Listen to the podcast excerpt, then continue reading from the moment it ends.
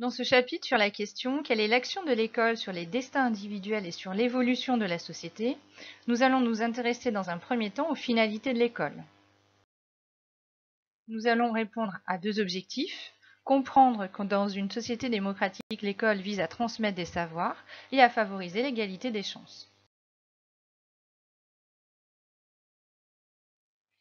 Avant tout, précisons que l'école correspond à l'ensemble des institutions de formation.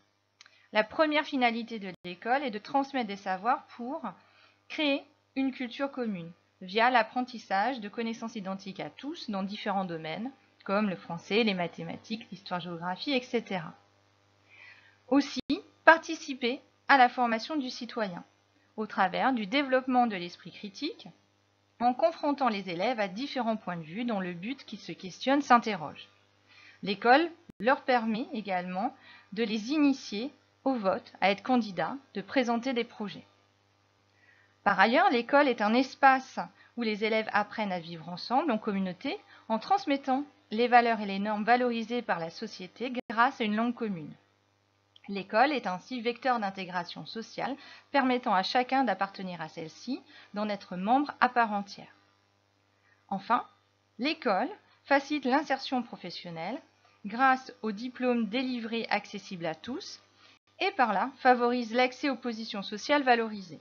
Ainsi, cela rend possible une mobilité sociale, facteur essentiel des sociétés démocratiques ne reposant plus sur l'hérédité des positions, comme l'a développé Alexis de Tocqueville.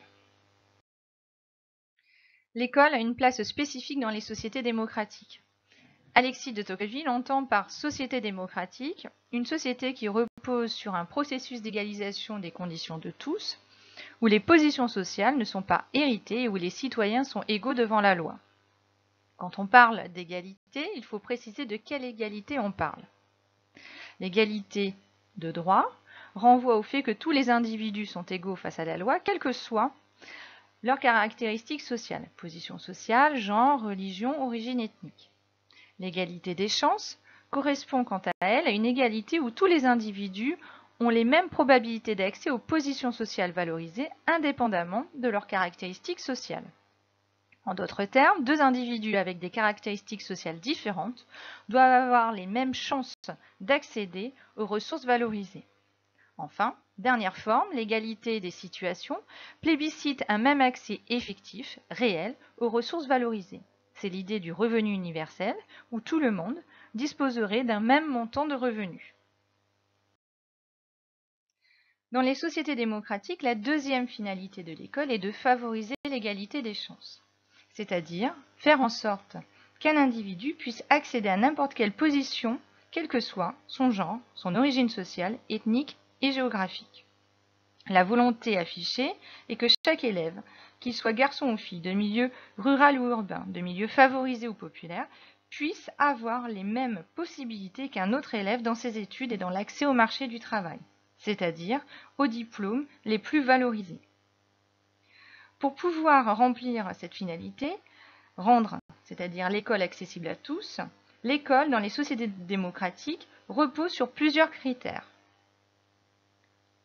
Elle doit être obligatoire, de 3 à 16 ans en France, gratuite, c'est-à-dire qu'aucun frais n'incombe aux familles, laïque, séparation de l'Église et de l'enseignement scolaire, neutre, pas de prosélytisme, et fondée sur le mérite, au sens où la réussite dépend des efforts réalisés et consentis par chacun. Ainsi, l'ensemble de ces moyens-là va permettre alors un égal accès au diplôme, ainsi qu'un égal accès aux positions sociales à diplôme égal. Cela, quel que soit le genre, l'origine sociale, ethnique et géographique.